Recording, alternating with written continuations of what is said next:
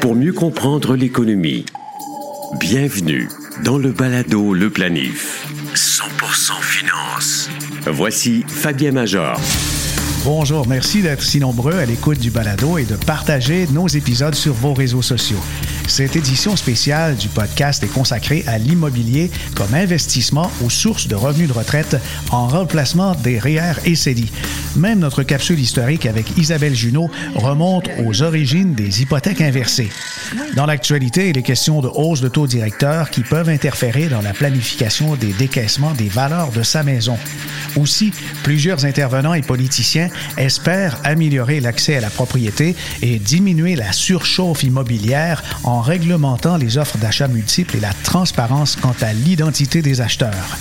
Nous en discutons avec notre invité, l'investisseur immobilier et courtier Maxime Tardif. Maxime va également nous partager son point de vue et analyse sur la dynamique du marché actuel et comment il devrait évoluer dans un cycle inflationniste qui exige une augmentation des taux directeurs. Le balado Le Planif est partenaire d'InfoBref, un nouveau média d'information destiné aux professionnels et aux gens d'affaires. InfoBref vous offre l'essentiel des nouvelles. Affaires, politique et techno en 10 minutes par jour sous la forme de deux infolettres quotidiennes, une le matin, l'autre à 16 heures. Elles sont gratuites. Essayez-les. Abonnez-vous à infobref.com. Un prêt hypothécaire permet d'acquérir un bien immobilier immédiatement, puis de rembourser le montant emprunté par versement périodique. L'hypothèque inversée fait précisément le contraire. L'argent est plutôt remis par l'institution financière au propriétaire qui accumule une dette grandissante. Ce produit financier est l'invention de l'Américain Nelson Haynes et de la banque Deering Savings and Loan de Portland, dans le Maine. Ce banquier développe ce type de prêt pour aider la veuve de son ancien coach de football à demeurer à la maison après le décès de son mari. Au Canada, voici comment ça fonctionne. L'institution financière accorde un prêt équivalent de 10 à 40 de la valeur d'une propriété en fonction de son solde hypothécaire, de l'âge et de l'état de santé de son propriétaire et du contexte du marché. Le montant peut être remis d'un seul coup sous forme de rente périodique ou selon une combinaison des deux. Comme il s'agit d'un prêt, l'argent versé n'est pas considéré comme un revenu et est donc libre d'impôt. Le remboursement du prêt n'est exigé qu'au moment de la vente de l'habitation en cas de déménagement ou au décès du propriétaire. L'organisme Retraite Québec soulève de nombreux inconvénients concernant ce produit.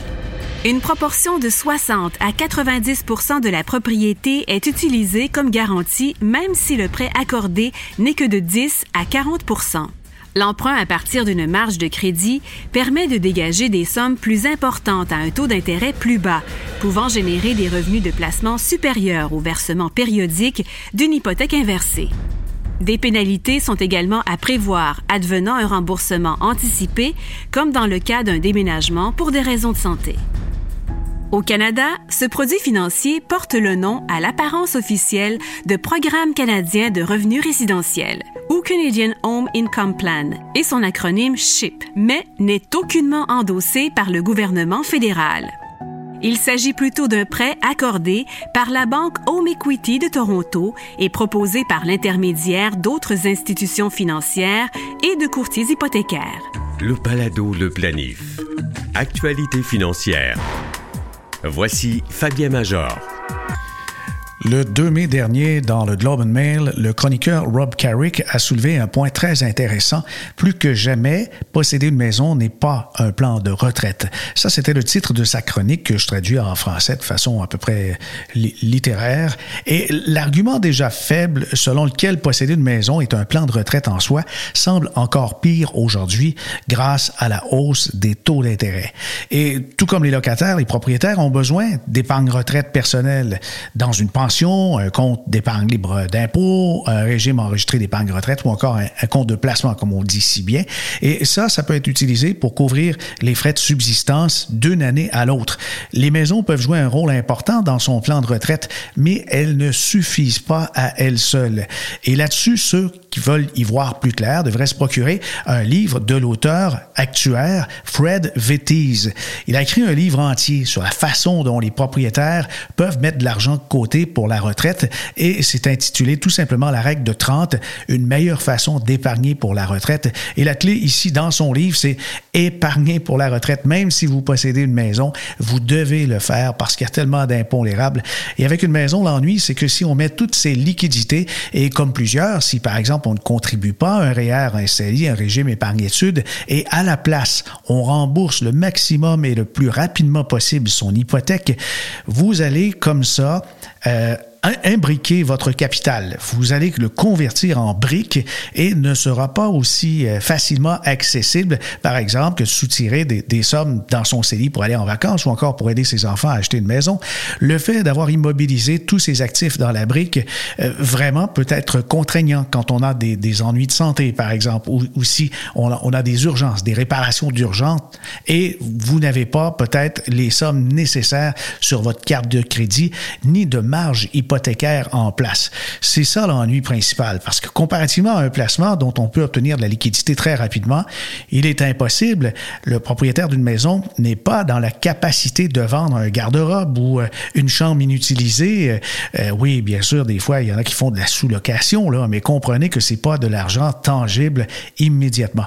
Je pense que c'est pour ça que Carrick soulève le point et mentionne que la hausse des taux d'intérêt nous oblige à revoir le rôle des maisons à la retraite les maisons à la retraite de ceux qui s'imaginent que ça va financer la retraite. Des taux plus élevés rendent encore plus difficile pour les propriétaires de trouver de l'argent à mettre de côté pour la retraite et ils ajoutent au coût de mise en valeur le fait que la maison nécessite un apport de capital plus important, que ce sera encore plus difficile pour générer un revenu de retraite. Il faut garder à l'esprit que si votre raison d'acheter dans un marché immobilier aussi dynamique et coûteux qu'actuellement, c'est pour motiver une retraite sûre et tangible. Eh bien là, faut revoir un petit peu votre mécanique. La maison peut aider à payer sa retraite, mais ça fonctionnera pas pour la majorité des cas dans les prochaines années.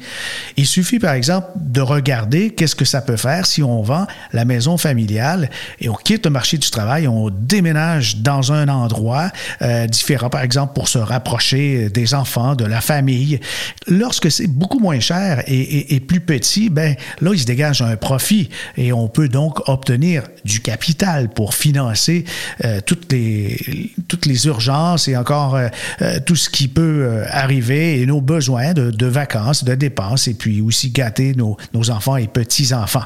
Alors, on veut produire un flux de revenus jusqu'à notre espérance de vie. Un endroit moins cher quand on a déménagé comme ça en vendant la maison familiale, ça peut signifier une communauté plus petite, mais vous voudrez peut-être pas vous éloigner de vos amis et votre famille. Une maison plus petite, ben il y a une possibilité, c'est qu'elle soit aussi chère que la maison familiale. J'ai vu des exemples comme ça, par exemple des gens qui ont quitté Trois-Rivières et qui ensuite ont déménagé à Repentigny et la maison familiale correspondait à un condo modeste à Repentigny et il y avait des frais de condo. Finalement, à peu près toutes les économies engendrées ne suffisent pas pour dégager une rente supplémentaire. Alors, les, vertus aussi euh, du maintien à domicile par rapport aux soins institutionnels, quand, euh, par exemple, on, a été euh, en bonne santé dans sa maison et que là, on nécessite des, soins infirmiers ou d'autres pour se, rétablir la convalescence à la suite d'une opération. Tout ça, lorsqu'on est à domicile, c'est clair et certain que c'est éprouvé que lorsqu'on reste dans sa maison, c'est beaucoup mieux. Mais on a un problème. On a besoin de capitaux. Alors, rester dans sa maison, c'est sûr, ça nous dispense de payer un loyer mensuel potentiellement coûteux à la retraite, mais il y a toujours des frais d'entretien, les soins de santé, comme je viens de mentionner, les taxes foncières, etc., qui ne vont pas en diminuant. Hein. Posséder une maison donne également un actif qu'on peut vendre si finalement on a besoin de soins et d'être hébergé quand la santé décline. Le retraité qui est bien préparé lui dispose d'un portefeuille de sources revenus multiples. Très souvent, c'est 4, 5 et 6 sources de revenus. Il y a les prestations de retraite du régime de pension du Canada pour ceux qui, par exemple, ont travaillé pour le fédéral, la Régie des rentes, la REGOP, la sécurité de la vieillesse, l'épargne personnelle, les REER, les CELI et pour à peu près 37% des travailleurs canadiens, un régime de retraite d'entreprise. Il y a vraiment plusieurs façons de tirer un revenu de retraite supplémentaire de votre maison. Et l'une de celles-ci, décrite dans Globe Mail, c'est la marge de crédit sur valeur domiciliaire qui permet d'emprunter jusqu'à 65% de la valeur d'une maison, jusqu'à 80% si on combine la marge hypothécaire avec une hypothèque traditionnelle. Et on doit payer chaque mois les intérêts dus de votre marge, mais vous pouvez aussi reporter le remboursement du principal, du capital, jusqu'à ce qu'on vende la maison. Une autre façon de retirer de la valeur nette de sa maison, c'est une hypothèque inversée, comme on l'a entendu dans la capsule historique. On peut emprunter jusqu'à 55% de la valeur de sa maison avec un prêt hypothécaire inversé et pas payer d'intérêt ou de capital tant qu'on ne vend pas. Mais la hausse des taux par rapport au creux historique de la pandémie, ça, ça affecte ces deux outils qui servent à libérer la valeur de sa propriété. Il n'y a aucun moyen de savoir où seront les taux euh, lorsqu'on va prendre sa retraite et encore dans quelques années, mais il est assez certain, par exemple, qu'ils seront plus élevés que les niveaux de 2020. Les taux de marge hypothécaire sont généralement fixés au taux préférentiel, puis vous ajoutez à peu près 0,5. Si le taux préférentiel actuellement est de 3,2, ben ça peut dépasser certainement les 4% d'ici la fin de l'année, peut-être 5 même. En ce qui concerne les prêts hypothécaires inversés, déjà, c'est moins intéressant.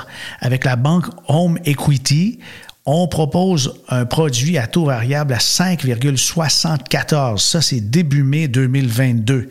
Un taux fixe sur un an, c'est 6,34, puis le taux de 5 ans, incroyable, hein, il est rendu à 7,34% Ça commence à être cher un peu. Là. Une hypothèque fixe traditionnelle de 5 ans peut être obtenue en ce moment 4% Puis si vous magasinez avec des courtiers hypothécaires du genre multiprêt, ben, vous allez peut-être sauver quelques dollars de plus. Pour les ménages qui ont une grande valeur nette et un besoin de liquidité à très court terme, il y a des prêts hypothécaires inversés qui peuvent être assez judicieux parce que l'obtention, c'est le court terme. On peut, par exemple, avoir une de ces hypothèques pendant une période prolongée et euh, là, ça coûte très cher, mais à court terme, peut-être que oui, c'est un moyen de disposer de, de, certains capitaux quand on sait qu'on va hériter, par exemple. Mais l'approche idéale pour les propriétaires de maisons, c'est diversifier le portefeuille et d'avoir des CELI, des REER, des REE et des capitaux aussi non enregistrés. Et il faut cotiser au maximum son régime de retraite au travail, là, si, si, jamais vous en avez un. Et surtout si vous avez des possibilités, par exemple, d'ajouter des sommes aux cotisations de l'employeur. Si l'employeur, par exemple, vous verse 4 puis dit, euh, ben, si vous versez 4, je vous donne 4, ben là, c'est un rendement de 100 là, ça se refuse pas. L'épargne retraite, ne peut pas être réalisable dans les premières années d'un couple quand on s'achète une maison. Je comprends bien, c'est pas trop grave ça. Il n'y a rien de mal à reporter l'épargne retraite pendant un certain temps, mais il y a des limites. Profitez par exemple des, des 4-5 premières années quand vous êtes nouvellement propriétaire d'une maison pour essayer d'établir une stabilité budgétaire, mais ensuite démarrer l'épargne parce que la maison ne suffira pas à financer vos vieux jours. Planifiez mieux avec le balado Le Planif. L'entrepreneur et courtier immobilier Maxime Tardif est notre invité. Bonjour Maxime. Salut Fabien, c'est un grand honneur d'être avec toi aujourd'hui sur euh, ton podcast. Ben, je suis bien content, d'autant plus qu'on a fait connaissance sur le plateau de l'émission L'Indice McSween, auquel tu as déjà participé, mais pour la saison 6, on va faire un débat amical sur la suprématie de l'investissement boursier sur l'investissement euh, immobilier. Non, c'est une blague. En fait, les deux se complètent bien. Hein. C'est pas mal ça la conclusion. Ben, quel débat, tu sais, tout le monde, tout le monde se pose la question, puis moi je dis à tout le monde, c'est une question de personnalité rendue là. Hein. Je, je, pense que c'est Warren Buffett qui disait, euh, le monde qui s'imagine que j'ai fait ma business sur des grosses analyses, j'ai fait ma business sur du gros bon sens. Ah oui. Puis je ah pense, ouais, puis je pense, puis, c'est quoi, c'est dans les deux cas, c'est vrai. Euh, je pense qu'il faut d'abord penser à son gros bon sens quand tu vas en investissement immobilier ou à la bourse.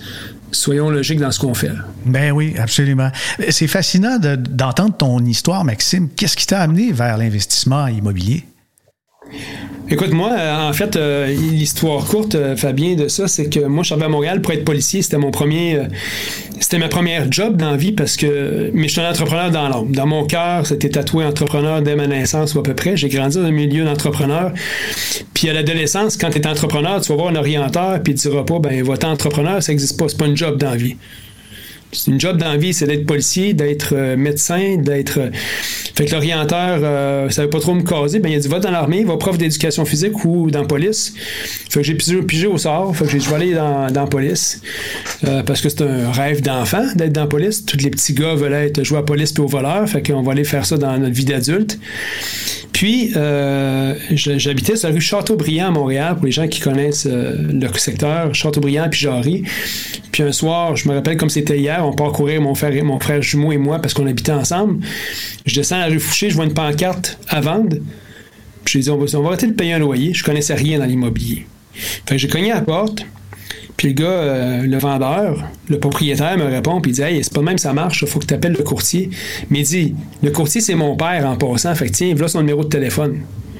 Fait que je l'appelle tout de suite, je dis, garde, moi je vais acheter une maison. Je sais pas comment ça marche, mais viens me rencontrer. Fait qu'il s'en vient dans notre, cuisine sur la rue Châteaubriand, on n'a pas une scène, mon frère puis moi, on sait pas comment on va acheter ça. Mais on va trouver une façon. Puis en sortant, on négocie un peu, puis il dit Maxime, euh, il me dit tu ferais un bon courtier immobilier. Mais moi, je sais pas c'est quoi être courtier immobilier dans la vie, c'est comme ça m'est passé un peu euh, par-dessus la tête cette remarque-là. Mais j'ai acheté ce premier immeuble-là, que j'ai payé 140 000 à l'époque. Puis, euh, je savais pas ce que ça valait vraiment. C'était une bonne affaire, une mauvaise affaire, j'avais aucune espèce d'idée. Euh, j'étais à cette époque-là euh, aussi un policier nouvellement arrivé. On gagnait 25 000 par année, mon frère et moi, dans la police. c'était la, clause orphelin qui appelait dans la police. Donc, tu rentrais, tu, étais payé, en tout cas sous-payé pour faire la job qu'on faisait. puis là, au bout de. Mon père nous avait passé chacun 10 000 Puis il dit là, les gars, là, vous allez me rembourser ça d'ici un an. Oh, alors c'est quand même court, là. C'est un, un, prêt court terme. Ouais. Fait que, OK, c'est parfait. Fait que, euh, on a pris ça comme mise de fonds. On a emprunté la mise de fonds ailleurs. Finalement, réussi à acheter ça. Puis au bout de neuf mois, on a dit, on peut pas garder ça, on n'arrivait pas. mais la chose que j'ai su aujourd'hui, c'était des économies forcées en passant. C'était excellent. Là. Fait que euh, j'appelle un courtier à l'époque qui s'appelait Alain Rochefort. Je dis écoute, il faut que je vende mon, mon bloc. Puis là, d'un coup, je fais 100 000. Ah oui, le, gain était aussi subi. Ouais. Fait que là, j'ai dit, OK.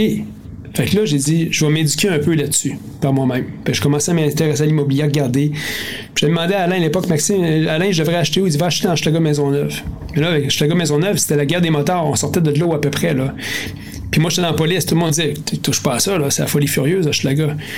Fait que j'ai dit, non, moi, je vais prendre le risque, j'ai acheté un triplex, euh, puis 199 000 à l'époque. Puis là, ça a commencé. Fait que là, j'ai commencé à acheter, euh, j'ai racheté un duplex que j'ai que j'ai rénové, euh, avec les moyens du bord. Puis le locataire qui est venu me voir pour le louer, puis j'ai dit écoute, ça ne tenterait pas de l'acheter, ça coûterait le même prix qu'un loyer. Elle a dit ben oui. Fait que j'ai vendu. Puis je me souviens comme c'était hier, cette vente-là qui était un premier flip. J'ai dit, j'ai pris l'argent, j'ai payé mes dettes d'études. Puis j'ai dit plus jamais je vais être endetté dans la vie. Puis j'étais pas endetté parce que je dépensais. C'est parce que la vie m'a amené à des dettes d'études, parce que mes parents, c'était pas du monde qui était millionnaire dans la vie. Là. Fait que l'immobilier m'a donné une liberté financière que j'aurais jamais pu avoir autrement. Oui, mais je remarque aussi quelque chose. Là où tu as eu du flair, c'est un peu, on reprend Warren Buffett, était contrarian dans ton investissement immobilier, dans, dans un secteur qui était décrié par les autres. Oui, mais ça, c'est. Écoute, mon frère jumeau est parti à Verdun, qui était la même chose. Puis moi, je suis allé m'installer dans Chicago, puis on a commencé à acheter dans ces secteurs-là. Puis puis on a commencé à acheter des immeubles. Puis j'avais compris une chose. Moi, j'ai eu une grande chance. J'ai toujours dit, je fais deux bonnes affaires dans la vie. Je suis rentré en police. Quand tu étais policier, tu faisais prêter facilement. J'avais compris qu'il y avait, on pouvait avoir des hypothèques que si je faisais une bonne affaire en achetant immobilier, les autres me passaient 80% de la valeur. Fait que si le bloc, je, le l'achetais, puis je le payais euh, moins cher que sa vraie valeur, il me fallait pas grand-chose de comptant pour l'acheter, puis des fois, rien tout. Fait que c'est comme ça que j'ai pu commencer à acheter beaucoup de bâtisses. Euh, puis la plupart, je les ai gardées, euh, mes bâtisses. Fait que mais j'ai commencé à faire de l'investissement comme ça. Mais vraiment, c'est très rare que je prenais un crayon puis je me mettais à calculer. C'était une question de gut feeling. Puis, une décision, ça se prend vite dans la vie souvent. J'avais le flair de ça, savoir c'est quoi, quoi un bon immeuble, c'est quoi un bon secteur, qu'est-ce que je peux faire avec. Euh, fait que ça a été pas mal ma carrière d'investisseur, ça a été ça.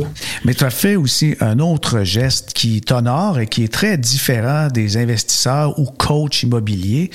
Tu es allé suivre les cours nécessaires pour euh, justement suivre ce que font les professionnels et aujourd'hui, tu es courtier.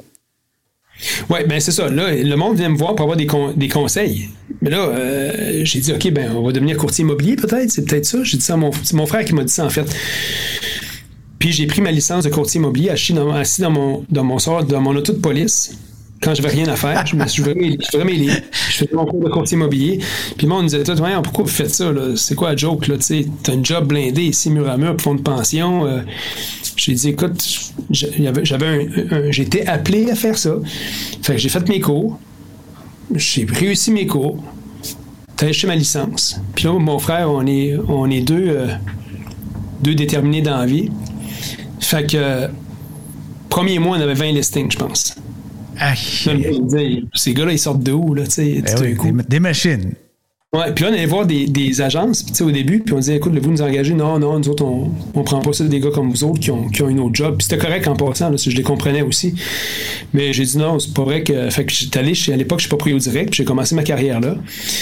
Puis ces mêmes agences-là venaient nous voir une couple d'années plus tard, puis on dit écoute, euh, on serait pas mal intéressé à vous rencontrer euh, maintenant. Fait que ça, c'est cocasse. Puis, euh, mais j'ai eu, une très belle, j'ai eu une belle carrière en immobilier, mais j'ai une très belle carrière d'immobilier parce que on a basé une business beaucoup sur les relations, puis on a des clients exceptionnels qui nous font confiance. Comme je te disais avant l'entrevue, j'étais en appel avec le père d'un de mes, clients, puis c'est un de mes amis parce que mes clients deviennent des amis. J'ai vendu à Julien un duplex. Il m'a référé pour vendre la maison à sa mère à Tremblant. J'ai vendu un triplex cette année. J'ai vendu à la locataire du triplex un condo. Puis là, il m'a appelé pour la maison, euh, une maison euh, très luxueuse à Rawdon euh, que je dois vendre là. Fait que j'ai une business qui est est très organique. Puis, je, je dis à mes clients, souvent quand je sors de la cuisine, je suis un client, je dis je vous remercie parce que vous me permettez de bien vivre ma vie, puis d'offrir des opportunités à ma famille, par le travail que vous me donnez. Je prends pas ça à légère. Moi, quelqu'un qui, qui me donne un contrat, elle me confie quelque chose d'important. Là. Maxime, avec ton expérience, pourquoi le marché immobilier est devenu si dynamique depuis bientôt trois ans? Plusieurs raisons à ça. C'est que l'immobilier, au-delà d'être un, investissement, ça, répond à un besoin. Euh, les gens, euh, bon, avec la pandémie, se sont, ont constaté d'autres besoins dans leur vie. Euh, leur propriété leur, leur convenait plus tout à fait. En contrepartie, beaucoup de personnes âgées se sont retrouvés à ne plus vouloir sortir de chez eux euh, parce qu'ils étaient insécures avec la COVID. Fait que là, il y a eu un débalancement dans le marché du monde vendait. Pas beaucoup d'inventaire. Je pense qu'il y a eu une panique un peu parce que tout le monde veut rentrer dans le marché immobilier, tout le monde veut se loger, tout le monde veut investir. Fait ça, crée une genre de frénésie. Puis l'autre affaire, l'autre pendant de ça, c'est que l'immobilier est devenu une mode. Hein, les formations qui se donnent, les ci, les ça, tout le monde dit investir, acheter. C'est correct. Et ça crée un nouveau euh, regain d'acheteurs dans le marché immobilier. Fait que, tu sais, tout ça mis un dans l'autre, on crée une baisse d'inventaire, une augmentation de la demande. Et l'offre et la demande, quand il y a pas beaucoup d'offres, beaucoup de demandes, mais les prix augmentent. Ben oui, oui, oui. Mais euh, une augmentation de 20% par année, est-ce que c'est soutenable? Parce que c'est à peu près ça qu'on a connu dans, les dernières périodes. Ben, tu sais, depuis, ça fait 20 ans que je suis en immobilier, Fabien, puis des augmentations de. J'ai jamais vu d'année en bas de 5% d'augmentation. OK, oui, mais entre 5 et 20, il y a quand même une marge, c'est énorme. Oui, oui, il y a des années qui sont. Je te dirais que la moyenne, c'est peut-être de 10% ce que je vois en immobilier. 20 est extraordinaire. Bon, est-ce que c'est soutenable? Évidemment pas, parce que si tout augmente à 20% à un moment donné, euh, limite à tout. Ça va, ça va se calmer. Mais tu sais, même moi dans même moi dans pandémie, tu sais, Fabien, j'ai continué à acheter de l'immobilier dans un marché haussier. Mais c'est du long terme. Mais là, les, hausses de taux d'intérêt, c'est confirmé aux États-Unis. Taux directeur augmente aussi de 0,5% puis c'est c'est le début d'une série de hausses de taux. Qu'est-ce que ça peut engendrer comme conséquence dans le secteur immobilier? Ben, je pense que le premier, le premier impact qu'on voit, c'est dans les immeubles à revenus. Au niveau du financement, les plus, les, plus gros multiplex de 6 logements et plus, là, ça, ça, va définitivement diminuer leur valeur. C'est directement relié à ça. Un, intérêt, un taux d'intérêt qui augmente, la valeur va diminuer. Euh, ils sont plus durs à qualifier au niveau des banques. Fait que ça, c'est le premier secteur qui va être touché. Le multilogement, je le vois. Je commence à en acheter le multilogement qui, il y a trois ans, n'aurait pas resté sur le marché, puis là, ils vont, c'est plus lent, c'est plus. Fait que ça, c'est le premier impact, je pense, du côté investissement. Euh, les gens vont être plus prudents. Oui, la prudence, effectivement, en tout temps, de toute façon, c'est recommandé. Mais euh, là, euh, plus que jamais. Puis parlant de prudence, pourquoi dans, un marché aussi effervescent, se faire accompagner par un agent, un professionnel, c'est recommandé? Bien, il y, a deux raisons à ça. Si on parle purement du marché immobilier vendeur, on va parler du vendeur puis de l'acheteur. Le vendeur, euh, il devrait absolument être accompagné par un courtier. Pourquoi? C'est qu'il veut euh, obtenir le maximum pour sa propriété. Puis une seule façon de le faire, c'est par une, transaction qui est organisée et structurée. Notre job comme courtier, c'est pas de vendre des maisons, c'est d'organiser une transaction immobilière. Tu sais, on n'est pas là. Tout le monde peut dire, écoute, voici une maison à vendre. C'est pas ma job. Ma job, c'est structurer ça pour que ça se tienne, puis avoir le maximum de gains pour mes clients, puis avoir la transaction la plus stable et la plus sécure possible. Ça, c'est ma job en tant que courtier. C'est pour ça que le client vendeur a besoin d'un courtier. Puis, je vais vous donner une preuve de ça que je, je dis à tout le monde, il n'y a jamais eu un meilleur moment que maintenant pour vendre une maison qu'un courtier parce que le marché est tellement bon que le courtier va t'aider à vendre ses propriétés au maximum du prix, puis va être à 100% un investissement dans la vente de ta propriété. C'est tout le temps le coût-bénéfice vie. Si je te coûte, mais si tu me coûtes 4% puis tu me rapportes 10 écoute, là, euh, je vais être bien content. Fait que ça, c'est la réalité du vendeur. Côté acheteur, tu as besoin d'être vraiment bien équipé pour acheter le marché actuel. ça veut dire quoi? C'est d'être très bien accompagné parce qu'une des raisons, ben, le plus gros facteur pour un acheteur présentement pour être efficace dans le marché, c'est par qui tu es représenté. Parce que les courtiers immobiliers, on a, une cote de confiance que les autres courtiers nous donnent. Ils savent que si tu arrives avec Maxime Tardif sur une de leurs propriétés, la plupart du temps, ils vont dire Maxime, je suis bien content de te voir, puis j'espère qu'on va, on va closer ça ensemble parce que tu es compétent, tu connais ta job, tu vas mettre ça jusqu'au bout. C'est le facteur numéro un par qui tu es représenté. Puis moi, même en tant qu'agent inscripteur, quand je vends les propriétés, je regarde qui est l'autre côté de la table. Puis récemment, dans un marché comme ça, j'ai des courtiers qui disaient Tu sais quoi, Maxime, j'ai reçu 18 offres d'achat. Tu n'es pas à plus haute, mais j'ai envie qu'on travaille ensemble. Je leur dis, ben écoute, c'est quoi, envoie-moi une contre-offre là, ouverte pendant deux heures. Là. Hmm. On, va, on va conclure ça ensemble. pas une fois, là, plusieurs fois. 18, c'est fou quand même. Là. Mais je, t'amène sur un autre terrain. Il y a l'Ontario qui va obliger la transparence des offres multiples pour éviter une surenchère exagérée. Le Québec réfléchit à ça aussi. Qu'est-ce que tu penses de cette ouverture, cette transparence? Parce que si quelqu'un a déjà la plus grande offre, mais il ne le sait pas, euh, des fois, il y a des gens qui vont payer un peu trop cher. Ben, tu la question que je pose à tous mes, clients, Fabien, là, c'est à quel prix ça ne fera rien de la perdre. Parce que c'est pas vrai que la surenchère, là, le monde va faire n'importe quoi. Le monde a un maximum. Ils disent, regarde, moi, c'est ça mon maximum. S'ils l'ont à ce prix-là, ça veut dire que c'est pour eux. Puis s'ils l'ont pas à ce prix-là, c'est que c'est pas pour eux. Puis il n'y a pas juste le prix en passant, il y a les conditions. Tu sais, moi, présentement, hier soir, je fais une transaction, là, mes clients ont accepté 25 000 de moins parce qu'il n'y a pas d'inspection sur la propriété c'est l'ensemble de l'œuvre une offre d'achat. Il ne faut pas juste voir le prix là-dessus. Mhm. Il va avoir des effets très néfastes à divulguer les offres d'achat. Parce que j'en parlais justement avec toi quand tu l'indice MixWing. Aux États-Unis, les compagnies comme Blackstone qui achètent tout ce qui, tout ce qui bouge, ben, ils vont overbider tout le monde. Puis même quand c'est rendu trop cher, ils vont continuer, ils vont prendre la maison, puis ils vont en louer à du monde, mhm. puis ils sont en train de créer un, peuple de locataires aux États-Unis. C'est ce qui se passe présentement. Ah si, les grosses corporations, puis c'est une question de temps, parce que Montréal, je m'excuse, on ne peut pas l'agrandir à Montréal. C'est comme. Non, non, c'est une C'est une question de temps avant que le monde réalise que Montréal est un très bon marché puis qu'ils viennent investir ici, ou des, même des corporations québécoises se mettent à tout acheter. Tu sais, on voit la crise du logement, ça commence de ce temps-ci voir. On va le voir de plus en plus. Il y a de la conversion en copropriété. Il y a moins de logements disponibles. Moi, je pense que c'est pas une bonne chose, la divulgation des offres d'achat. Mais ça, évidemment, le gouvernement ne sont pas les deux pieds dedans. Fait que souvent, un peu pendant, comme pendant la COVID, ils donnent des, mesures. Puis là, oups, ouais, c'est peut-être pas une si bonne idée que ça. Ils sont mieux de bien y réfléchir. Oui, les consolidateurs, euh, tu as parlé de Blackstone aux États-Unis, mais il y a des groupes qui sont quand même déjà milliardaires au Québec qui font des achats.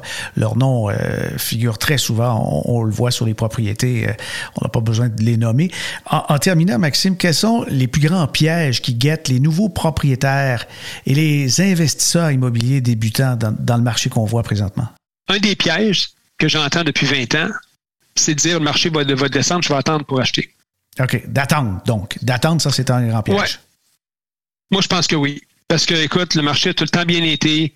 Je pense que si les gens les gens devraient se mettre un pied dans le marché immobilier à Montréal. Parce que je, t'en parlais justement, moi je pense que l'immobilier, les gens doivent avoir une, idée, une, vision à long terme de détention là-dedans, peu importe ce que tu as. Parce qu'il va être de plus en plus difficile à acheter un immobilier à Montréal. Puis moi, je pense, je le vois pour moi, pour mes enfants, euh, je pense que c'est un des principaux actifs dans une vie, c'est avoir un, bien immobilier. Mm-hmm. Fait que si t'es, jeune, commence à y penser, puis si t'attends que ça baisse, tu vas attendre longtemps. Mais au niveau des, autres pièges, au niveau transactionnel comme tel, quels sont les, obstacles à ne pas négliger? Je, je, veux dire, un des pièges, c'est d'écouter tout le monde autour de toi, sauf toi-même. Euh, tu sais, du monde qui ont... Tout, tout, le monde a une opinion, surtout en immobilier. Hein, il connaît le beau-frère, puis le, le mononcle, ci, puis ça. Fais-toi confiance. Fais-toi confiance, puis euh, c'est même, j'ai fait ma carrière. Moi, j'ai foncé, j'ai acheté de l'immobilier, j'ai pris des risques. Ouais, t'as, as étudié aussi. T'as étudié, toi. T'as fait quelque chose qui est pas. qu'il y a bien des gens qui négligent. Tu sais, j'ai fait beaucoup d'apprentissage par moi-même. Tu sais, j'ai appris sur le tas, comme on dit, Fabien. Fait que j'ai pas fait de grandes études là-dessus. J'ai juste été par gros bon sens. Fait que, tu sais, faites-vous confiance, utilisez votre jugement. Les pires opportunités, les, les pires deals que j'ai fait en immobilier, c'est ce que j'ai pas fait. Ah oui, c'est ça. Le, fait que tu as, mis de côté certaines opportunités qui euh, relevaient des fois de la prouesse et puis tu n'as pas voulu prendre de risques. Oui, puis j'aurais dû le prendre. C'est rare. moi, je, je, peux prendre des risques, je peux les gérer, je vis bien avec le risque. Il y a une coupe que j'ai dit, ouais, j'ai passé celle-là, puis j'aurais pas dû passer sur celle-là. Mais j'ai pris, il y a d'autres décisions que j'ai prises sur un, sur un tu sais, que, mhm. qui ont été les meilleures décisions que j'ai prises en, affaires, tu sais. Ah oui, ben, je, oui, on, on devrait. Oui. Merci notre invité Maxime Tardif, investisseur et courtier immobilier. Je vous rappelle que vous aurez la chance de nous voir tous les deux débattre amicalement sur les investissements boursiers versus l'immobilier, lequel offre les meilleures opportunités d'investissement? Le segment sera diffusé au début de la prochaine saison, soit la saison 6 de l'indice McSween avec Pierre-Yves McSween sur les ondes de Télé-Québec. Ici Fabien Major. À bientôt.